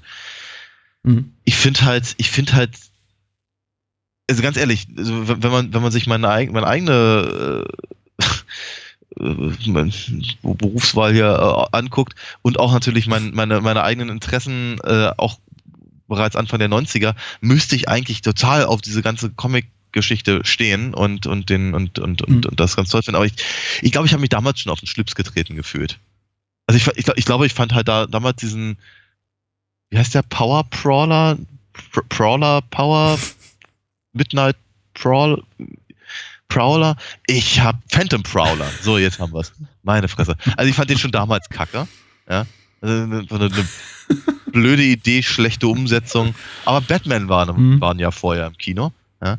Ähm, äh, und dieses ganze Zerschnibbeln vom, vom, vom Papier fand ich halt auch so öde wie nur was. Das wird tatsächlich nur von einer einzigen Szene getoppt, aber dazu nächste, äh, beim nächsten Mal mehr. Ähm, und ähm, also ja, von daher bleibt mir nicht viel Ich bin, anderes mir, ich bin mir sicher, die Hörer, die können es kaum erwarten, uns über Teil 6 reden zu hören, nachdem wir jetzt Ja. schon so viel Spaß haben mit der Fernsehserie und Teil 5. Ja, unglaublicher. Ähm, von daher bleibt mir nichts, nicht, nicht viel anderes äh, übrig als, äh, als, als, ja, Biking Dance, Dan. Motorradfahrt. Ja, ja ich, äh, wäre auch meine Wahl. Kreativ trifft sich unbedingt, dass äh, jetzt allein von der Idee nicht besonders gewagt ist, das darzustellen. Äh, es ist, es ist tricktechnisch ganz schön gemacht, muss man sagen, selbst in der nicht ganz so langen Kinofassung oder äh, DVD oder Blu-ray-Fassung, die uns jetzt vorlag. Ähm, auch da kann man die, die unzensierte Fassung sich gerne mal ergoogeln, wenn man denn will. Äh, wie gesagt, trick, tricktechnisch hübsch und zumindest hat sie diesen einen Twist, dass eben Dan zweimal sterben muss. Also erstmal durch den, durch den, durch das Fenster dieses Pickups fliegt Mhm. und dann eben noch mal dran glauben muss. Was schon gemein ist und irgendwie dann auch äh, wiederum rechtfertigt, dass wir sagen, ja, kreativster Tod des Films. Passt schon irgendwie. Mhm. Uh, wanna suck face, wanna suck face, wanna suck face, Wa- wanna suck face. Face. Wie sagt Ja. Freddy das denn? Freddys Make-up. Wann, wann er das sagt? Er sagt das zu der, zu der, zu der Asthma-Dame aus dem, aus dem vierten. Aus dem vierten Teil, genau. Ja, ach so, sein, sein, sein, sein, sein Make-up. Sein Äh, Make-up. Sein Make-up, darum geht's. Äh, äh, wie gesagt, ich glaube Sieht nicht, mal deutlich anders aus, muss man sagen. Ja, tut es. Also, ähm, pff, Hm? ich, ich wollte eigentlich gerade sagen, dass ich das Gefühl habe, dass sie, dass sie so langsam irgendwie den Dreh raus haben, ihn immer gleich aussehen zu lassen. Aber ähm, was mir natürlich dazu mehr auffällt oder einfällt, ist, ist einmal die, die, die, die Baby-Variante und die, Mhm. äh, die zusammengeknupperte äh, Variante. Und die Ideen fand ich tatsächlich ganz gut. Die fand ich mal ganz interessant. Also, dass sie, äh, ähm, also gerade, gerade wenn er, wenn er praktisch wiederbelebt wird, dass ihm da irgendwie der halbe Arm irgendwie hängt und dass sie das nochmal aufgreifen gegen Ende des Films, Mhm. Mhm. äh, wo er dann praktisch auseinandergerupft wird und sich dann irgendwie quasi selber zusammenstückelt. Das fand ich nette, nette, nette, nette Idee, die ihm auch gerade mal wieder in diese, in dieses, äh, mh, ja, in das, das, das Übernatürliche geht und eben aber auch, mal, so, so klassische Gruselelemente halt aufnimmt. So ein bisschen was Frankensteiniges. Mhm. Ähm, also meines Erachtens, aber ich mag mich auch irren, es ist ein relativ dunkler Film, aber man sieht Freddy relativ ausgiebig, ist das Make-up doch jetzt schon ein bisschen glatt gebügelter als in Teil 4. Bin mir nicht ganz sicher. Also richtig eklig sieht's nicht mehr aus. Also der Nein. Tiefpunkt ist dann so auch so wie in vielerlei anderer Hinsicht im, im sechsten Teil erreicht, in dem Freddy dann eigentlich auch ähm, überhaupt keine Widerwärtigkeit mehr hat in seinem Gesicht zumindest. Also äh, man sieht ihn hier, hier auch relativ ausgiebig. Ich habe das Gefühl, trotzdem man ihn dann im ein, zwei Mal auch in, in, in gleißendem Sonnenlicht sieht in Teil 4, sind die Momente noch vergleichsweise kurz. Und hier hat er eben wirklich längere Dialogszenen auch. Und Mhm. auch Robert England, glaube ich, mehrere Momente, in denen man ihn ohne Make-up sieht, inklusive Was damals ein großes Ding war, völlig ja. anachronistisch. Ja, inklusive eben auch völlig anachronistisch in der in der, der Szene, die spielt neun Monate vor seiner eigenen Geburt. Ja, aber das war ja, das ist ja sein Vater. Da spielt er ja seinen eigenen Vater. Das, ja, ist, das ist ja der, das ist ja der quasi, das der hundertste Schlumpf. Ja, der, der, der, der, der wird nicht zu Schlumpfinchen, sondern der, äh, ähm, der, das, das, das, ist, das ist der Irre, der eben, sagen wir mal, den, beim Freistoß ins Tor getroffen hat. Oh. Okay, weiter. Well, well, welcome to Primetime. Der beste Effekt des Films. Effekte gibt's eine ganze Menge hübsche. Ja. Oh, ich, ich, äh, ähm, einfach weil ich, einfach weil ich diese Optik so mag, gehe ich, gehe ich mit dem, mit dem, mit dem Escher-Ding nochmal. Hm. Ja, ich. Hm. Also wenn, wenn- Dan so äh, ku- kurz vor Ende seiner Transformation dann ein bisschen so aussieht wie eine Mischung aus HR Giga Figur und äh, naja und naja, das was Giga eben gemacht hat für, für Alien, also ein bisschen aussieht wie, wie der Space Jockey im ersten Alien Film Hm. und, und leider auch in Prometheus muss man sagen. Äh, das gefällt mir schon sehr gut. Ist, äh, finde ich, wirklich ein sehr, sehr gelungener Aspekt, sehr gelungener Effekt, noch mehr irgendwie der unzensierten Fassung. Aber davon abgesehen auch äh, sehr viele andere schö schöne Effekte. Aber die sind für mich alle nicht so wirklich, die führen eben für mich nicht wirklich irgendwo hin. Ja. Zum Beispiel, wenn die ganzen Köpfe, Köpfe der Ermordeten dann gegen Ende aus Freddys Rücken rausschießen, Mhm. dann sieht das so irgendwie nett aus, also witzig auch, obwohl ich glaube nicht, dass es witzig gemeint sein soll. Nein, nein, aber der- so- mit der, ja, mit der, mit der, aber mit der, mit dieser, mit dieser Superheldenmaske und den und nochmal diesen Pausbacken und so, das, äh, und, und eben diesem, diesem, dieser Immortan Joe Optik da von, von Dan, äh, ähm, klar, ja, das ist, ist äh, das kannst du halt auch nicht ernst nehmen, weil du eben, weil man eben die, weil man eben die Mordszenen selber nicht ernst nehmen kann. Und auch nicht soll, sind Fantasy-Momente. Ähm, aber die Idee ist, ich meine, es ist eine Variation des gleichen Themas. Ne? In den anderen beiden Teilen hat man irgendwie die, die Gesichter der, der Ermordeten irgendwie auf seiner, auf seiner, auf seinem Oberkörper gesehen. Jetzt kommen sie halt Ja. irgendwie äh, aus seinem Rücken geschossen. Mhm. Okay. Ja, nee, ach Gott, Ja. nette, nette Sachen. Ja, Es, es gab einen, einen so einen, einen so einen, so einen, so einen, so einen, so einen, so einen Jumpscare-Moment, an den ich mich nicht erinnern konnte und der mich auch tatsächlich erwischt hat. Und zwar, wenn, wenn, wenn Alice ähm, im, im, Diner steht und auf einmal dieser, dieser, der, der, der, Strudel hinter Ja, das ihr war gut. Hm? Das war, da dachte ich mir, hui, damit hatte ich jetzt nicht gerechnet. Aber Und, interessante Idee. und das ist, das ist tatsächlich, das ist tatsächlich wirklich eine Kunst, das so gut hinzukriegen und das tatsächlich zu schaffen, dass diese Serie auch, äh, dass dieser Moment auch im, im HD-Zeitalter doch gut funktioniert. Denn viele Effekte dieser, also aus dieser Zeit sind irgendwie als solche doch eindeutig erkennbar und ich habe ihn auch nicht erkannt. Ich dachte nur, hm, merkwürdig merkwürdig hohe Tiefenschärfe, dachte ich mir noch so einen kurzen Moment, aber nicht so wirklich bewusst, sondern es schlummerte irgendwie so in meinem Hinterkopf beim Gucken, mhm. dass irgendwas mit der Szene nicht stimmt. Mhm. Äh, aber ich habe tatsächlich auch nicht wahrgenommen, dass sie und, und, vergessen, dass sie offensichtlich vor einem Bluescreen oder Greenscreen da stehen muss. Mhm. Doch, das ist gut gemacht, gut, dass du nochmal darauf hinweist. Eine Sache, die mir noch eingefallen ist, äh, bevor wir zur nächsten Kategorie gehen, äh, die, die, die ich noch nicht erwähnt hatte, aber die, die mir irgendwie komisch vorkam, war, äh, insbesondere im Kontext der Tatsache, dass wir jetzt äh, Dans Todesszene schon zweimal recht lobend erwähnt haben, ist für mich die Frage offen, warum schläft Dan überhaupt ein? Ich habe es nicht wirklich verstanden. Als ja. die Szene vorbei war, dachte ich, hm, hübsch, aber warum eigentlich? Also der, der, es ist, es, er befindet sich im Schwimmbad, als er ja. von Alice gerufen wird übers genau. Telefon. Genau. Dan, Dan, komm her, ja. die Kacke ist am Dampfen. Genau. Er es ist, glaube ich, noch nicht mal irgendwie besonders spät am Abend oder in der Nacht. Er setzt sich in den Truck und schläft ein? Ja. also, und, und das tut er ja tatsächlich. Ne? Ich meine, in den, anderen, in den anderen Fällen kann man ja irgendwie sagen, aha, aha, das Kind schläft, deswegen werden die anderen angegriffen. Was zwar auch nicht unbedingt, ja. also ja, die Idee ist nett, aber in der Ausführung hapert's. Ähm, äh, aber hier in dem Fall können wir es halt überhaupt nicht sagen, weil man sieht tatsächlich, wie er so einen Sekundenschlaf hat. Ne? Und das ist, das ist ja eher unwahrscheinlich in diesem Moment. Äh, ja. So, this is it, Jennifer. Your big break on TV. Der most mhm. valuable player, die wichtigste Figur des Films, die, die Figur, mit der der Film nicht fällt, sondern steht für dich. Und schreit, ja, nimm mich. So toll.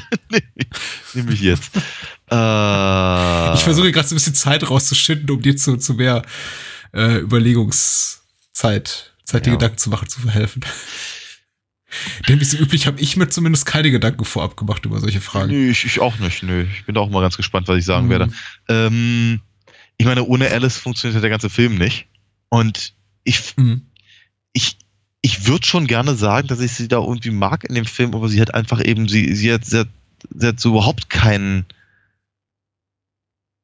wie ich vorhin schon sagte, sie haben, sie haben selbst den Charakterzug aus dem, aus dem vierten Teil haben sie jetzt auch noch genommen. Mhm. Das ist halt irgendwie nicht so geil. Ich meine, was, was mir ein paar Mal durch den Kopf gegangen ist, ist, dass mir Mark, abgesehen von dieser, von dieser äh, äh, Comic-Schiene, kam er mir ab und an mal ein bisschen vor wie so eine Art Vorwegnahme von Randall aus Clerks. Mhm. Und in, in, in, in, dieser, in dieser Konstellation fand ich ihn eigentlich ganz sympathisch. Er hat wiederum nicht wirklich großartig was zu tun, die, die Figur, aber äh, ein, paar, ein paar Kommentare, ein paar, äh, ein paar Hinweise, die er so gibt, ganz abgesehen davon, dass er dass er ganz, ganz genau weiß, in welche drei Bücher er gucken muss, um die gesamte Historie von, von, von Freddy Krueger zu entschlüsseln. Whatever. Ähm, würde ich jetzt nicht sagen wollen, dass er die Figur ist, mit der der Film steht oder fällt, aber äh, wenn es eben nicht die Hauptfigur ist und wenn es eben nicht Freddy sein soll, dann würde es der sein, der mir noch am ehesten einfällt. Mhm. Och, ich nehme mal Greta, weil sie nett ist. Nicht, weil sie besonders viel zu tun hat, sondern weil ich mich einfach für sie freue. Sie ist ja irgendwie immer so dabei und ich freue mich, dass sie am Ende des Films irgendwie lebend dasteht und nicht nee, ins da, Gras beißen okay, muss. Du meinst Yvonne. Äh, tatsächlich. Ja, du meinst Yvonne. Greta, Yvonne. Greta, Greta ist die, ja. Greta, die, Greta, die gefüttert wird. Greta gibt den Löffel ab, genau. Im, oder, ja. Im wahrsten Sinne des Ist Wortes, vom Löffel ja. ab, ja. ja. ähm, sehr lustig. Nein, Yvonne, die Turmspringerin, die ich weiß nicht, so, auch so ein bisschen undankbare Figur ist, aber letztendlich dann doch, die man auch gerne aus den Augen verliert oder am Ende doch da steht und sagt, hey, ich lebe noch. Cool, mhm. oder? ich bin bereit für Teil 6. Ja. Ja, nee, musst du hat nicht sollen sein. Ähm, ich freue mich für sie. So. Now I'm playing with power. So. Mhm. Auch wieder eine kleine Referenz auf den sechsten Teil, der mhm. vielleicht nochmal schlimmer wird, aber was ist die schlimmste Szene und die schlechteste Szene in Teil 5 für dich?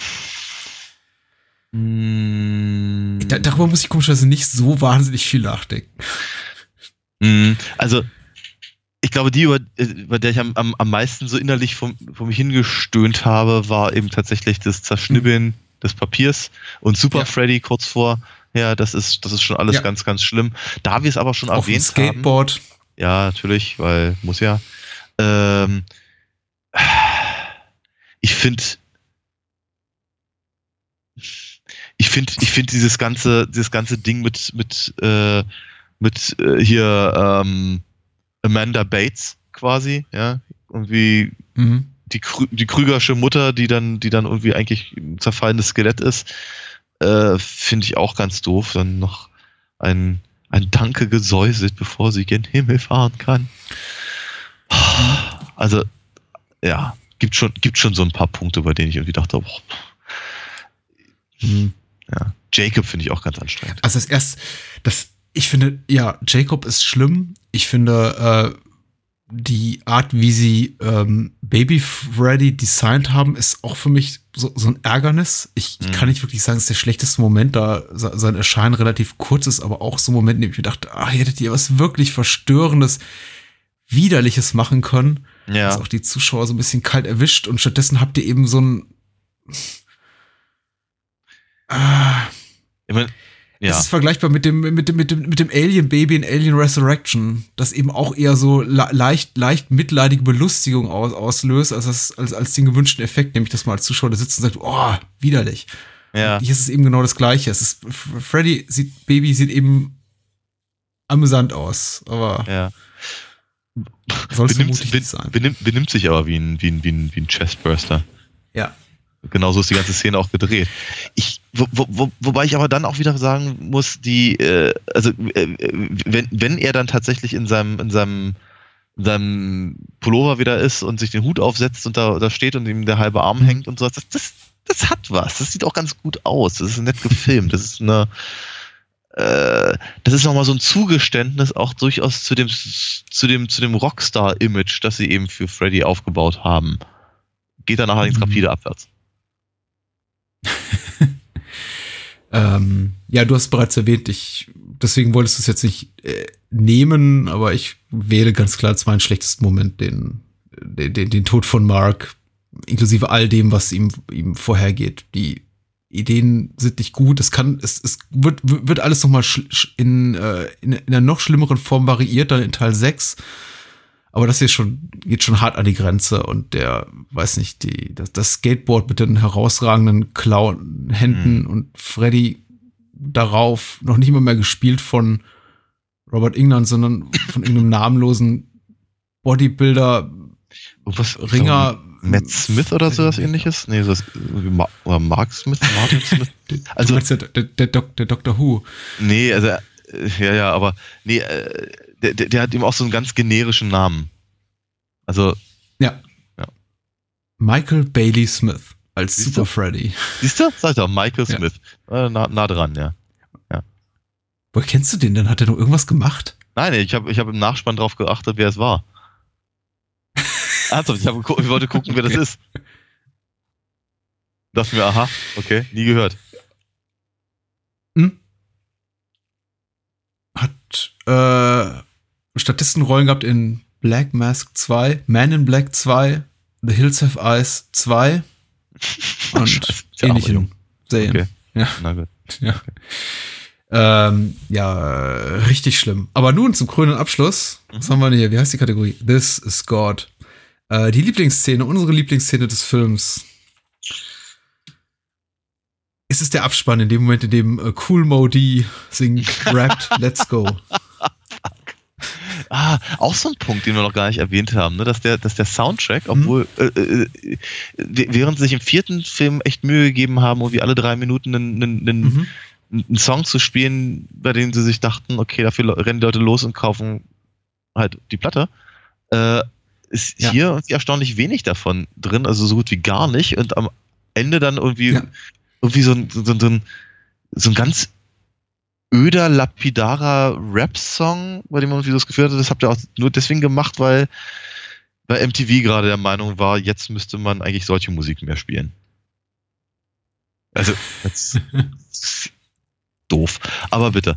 Ähm, äh, pff, Lieblingsszene. Jetzt ist ja cool, cool Modi kein äh, unbeschriebenes Blatt. Er ist ja schon so einer eine, eine der, einer der legendären US-Rapper, aber muss eben sagen, seine, seine Karriere zu dem damaligen Zeitpunkt total auf dem absteigenden Ast. Und ich erinnere mich noch sehr gut an eine, an eine frühe Simpsons-Folge aus der ersten, zweiten Staffel, in dem auch auf, das, auf, auf, auf, den, auf den Verfall des Ruhms von Cool Modi auch irgendwie schon Bezug genommen wurde von Bart Simpson. Und er sagt, Okay. ja, was macht der eigentlich?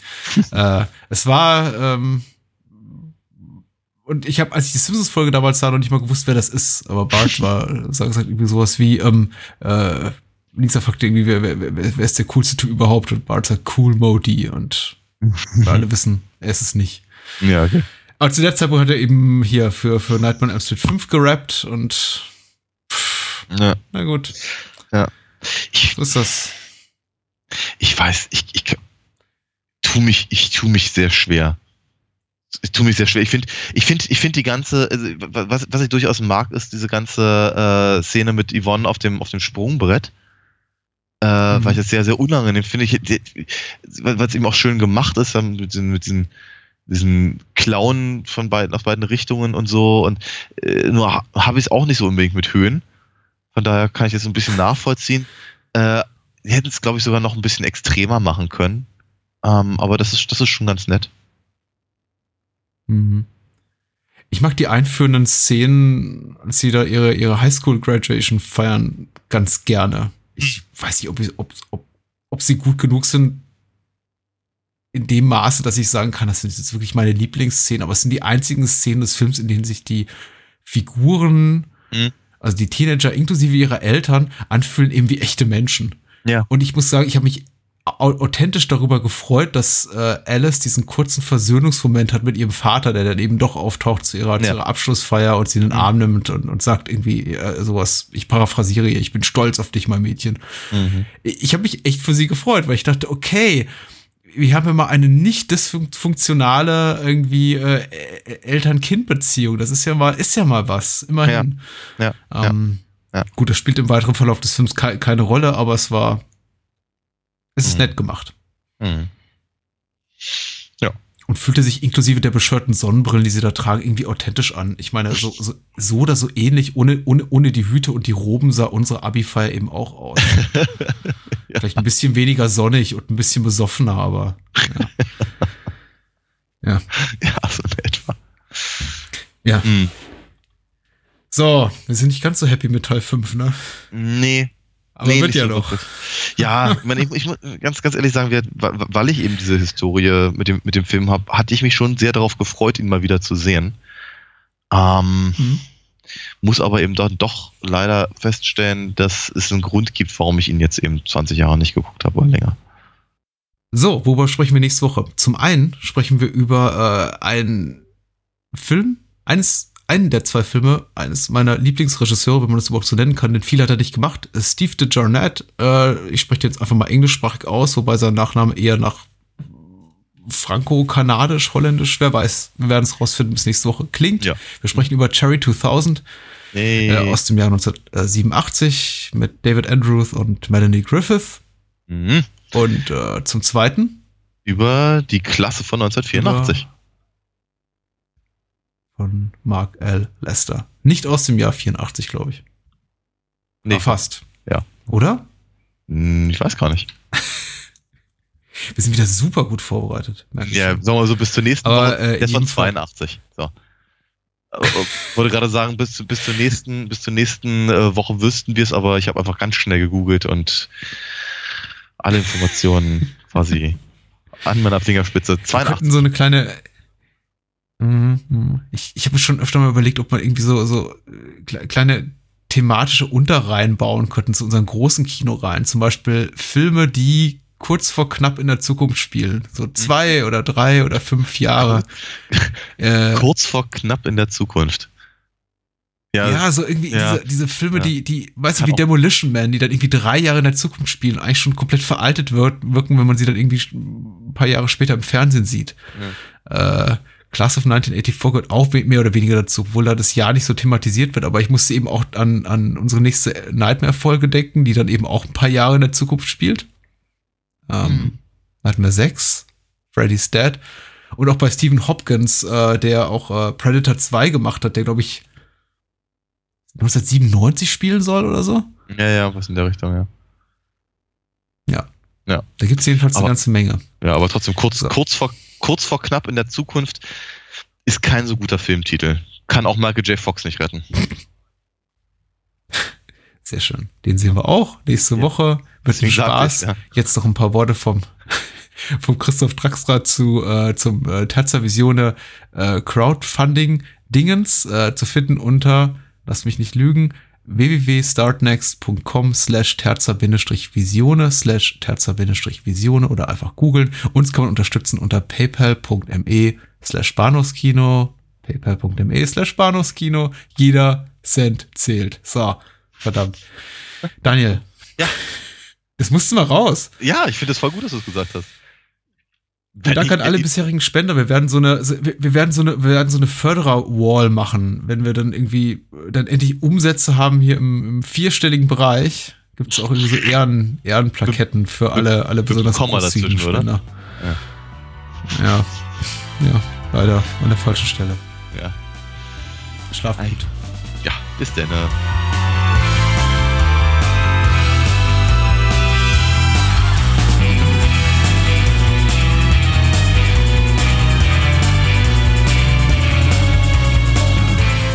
Bahnhofskino. Wollt ihr mehr von uns lesen oder hören? Natürlich sind wir auch bei Twitter und Facebook vertreten. Schickt eure Filmwünsche oder Feedback an patrick.bahnhofskino.com. Und unter alinafox.de findet ihr alles zu den Comics und Hörspielen rund um Daniels Meisterliebe. Vielen Dank fürs Zuhören und adios. Buongiorno tutti. Ich bin Christoph Draxtra, einer der beiden Köpfe hinter Terza Visione, dem Festival des italienischen Genrefilms. Vielleicht war der eine oder andere ja bei einer der vergangenen Ausgaben äh, in Nürnberg, äh, hier im Comkino, wo äh, das Festival seinen Ursprung hat, ähm, wo Andreas Beilharz und ich äh, 2013 die Idee hatten, Mensch, das wäre doch mal was. Ein Festival, das sich äh, rund ums italienische Genrekino dreht, in all seinen verschiedenen Ausprägungen und Variationen, die es eben so gibt, all seinen verschiedenen Subgen- Subgenres. Es ist eine wunderbare, vielseitige, bunte Welt. Ja. Schon im ersten Jahr ähm, seid ihr zahlreich erschienen, aber von Jahr zu Jahr wurdet ihr mehr. Schließlich sahen wir uns gezwungen, nach einem größeren Kino Ausschau zu halten, weswegen wir dann eben im letzten Jahr ins Kino des Deutschen Filmmuseums in Frankfurt am Main umgezogen sind, das uns äh, freundlicherweise äh, die Pforten, seine Pforten geöffnet hat und ähm, auch dort äh, reißender Erfolg. Mit dem Erfolg äh, sehen wir aber auch unsere Verantwortung gewachsen. Das heißt, unser Anspruch, ähm, das Festival überwiegend rund um Filme zu konzipieren, die in, den deutschen Kinos entweder seit ihrem Start nicht mehr, nicht mehr zu sehen waren oder noch nie in, deutschen Kino, in den deutschen Kinos zu sehen waren die man also hierzulande noch nie auf der großen Leinwand erleben konnte. Ähm, diesen Ziel äh, sind wir inzwischen sehr, sehr nahe gekommen, beziehungsweise wir haben es erreicht. Ähm, der Arbeitsaufwand, der damit verbunden ist, ähm, den das bedeutet, dass man wirklich im Ausland nach äh, Filmkopien sucht, in ausländischen Archiven. Wir hatten beim letzten Festival äh, 2017 hatten wir jetzt Kopien aus der Schweiz äh, und aus Italien. Ähm, mehrere Kopien aus der Schweiz und aus Italien. Ähm, dieser Arbeitsaufwand hat uns doch äh, ziemlich äh, überwältigt im letzten Jahr. Wir saßen nach dem Festival zusammen und äh, waren uns einig, oh je, in dieser Form, wir wissen nicht, ob wir es in dieser Form noch lange weitermachen können, weil es uns wirklich auszehrt. Ähm, wir haben natürlich eine Vielzahl von äh, überwiegend ehrenamtlichen und leider eben auch nicht bezahlten Helfern, äh, die uns bei dem Festival unterstützen. Wir haben Übersetzer, Grafiker, die Filmvorführer natürlich. Ähm, aber der Wesen, der größte äh, organisatorische Aufwand hängt eben doch an zwei Personen, an dem Andreas und an mir. Und ähm, wir sehen uns tatsächlich äh, ein bisschen überfordert damit. Weswegen wir äh, uns an euch wenden möchten äh, und an euch appellieren möchten, uns zu unterstützen. Im Rahmen dieser Kulturmut-Kampagne, die es uns ermöglichen könnte, in Zukunft bessere Arbeitsbedingungen zu haben, effizienter arbeiten zu können, auch Dinge umsetzen zu können, die wir bisher nicht umsetzen konnten, weil das Festival kein eigenes Budget hat. Also zum Beispiel auch Filmschaffende einladen zu können, mal zu sagen, man lädt einen Schauspieler, eine Schauspielerin ein, man lädt einen Regisseur ein. Solche Sachen würden wir ganz gerne machen. Wir würden gerne mehr Deutschland-Premieren machen, also das heißt Filme, die in Deutschland bisher noch nie ausgewertet wurden oder noch nie gezeigt wurden, zeigen. Das ist uns sehr wichtig, ja. Äh, ihr werdet auch weiterhin aber natürlich nicht auf Klassiker von Regisseuren wie Dario Argento, Mario Bava, Lucio Fulci verzichten müssen. Wir möchten da weiterhin eine schöne Mischung bereithalten aus äh, seltenen Raritäten und äh, geliebten Klassikern. Äh, ihr habt die Möglichkeit, äh, uns zu zeigen, dass ihr Tatsavisionen nach wie vor oder zum ersten Mal äh, erleben möchtet. Ähm, äh, wir möchten auch darauf hinweisen, dass äh, das Festival auch denen zugutekommt, die das italienische Genre-Kino zwar lieben, aber aus unterschiedlichen Gründen entweder daran nicht teilnehmen können oder wollen. Ähm, zum Beispiel ist diese wunderbare Veröffentlichung von Roberto Faenzas Debütfilm Escalation, den wir äh, 2015 beim Terza Visione gezeigt haben, äh, nicht unwesentlich darauf zurückzuführen, dass wir ihn gezeigt haben. Also wir möchten auch gerne ähm, äh, weiterhin äh, zusammenarbeiten mit Heimvideoanbietern, die Interesse daran haben, äh, auf Material zuzugreifen, das wir spielen oder auf Kontakte zurückzugreifen, die wir etabliert haben mit Archiven, ähm, weil wir Terza Visione als ein Film, als ein filmkulturelles Projekt ansehen, das auch über den Kinosaal hinausreicht. Und ihr habt die Möglichkeit, dieses Projekt jetzt zu unterstützen mit eurer Stimme, ähm, wir würden uns sehr freuen, äh, wenn wir diese Kulturmut-Förderung äh, erhalten. Sie würde, sie würde uns wirklich, äh, es würde wirklich eine 180-Grad-Wende bedeuten für uns, ähm, nach mehreren Jahren der Selbstausbeutung tatsächlich auch einmal äh, unter den Bedingungen zu arbeiten, die ein Filmfestival eigentlich braucht um äh, professionell und äh, doch mit Liebe und Leidenschaft zugleich äh, durchgeführt zu werden. Ähm, ihr habt die Möglichkeit, äh, uns diese uns diese Chance zu geben und ähm, wir würden uns sehr freuen, wären sehr dankbar und ähm, ich hoffe, dass wir uns dann im Juli beim Festival sehen. Würde mich sehr freuen. Bis dahin, ciao.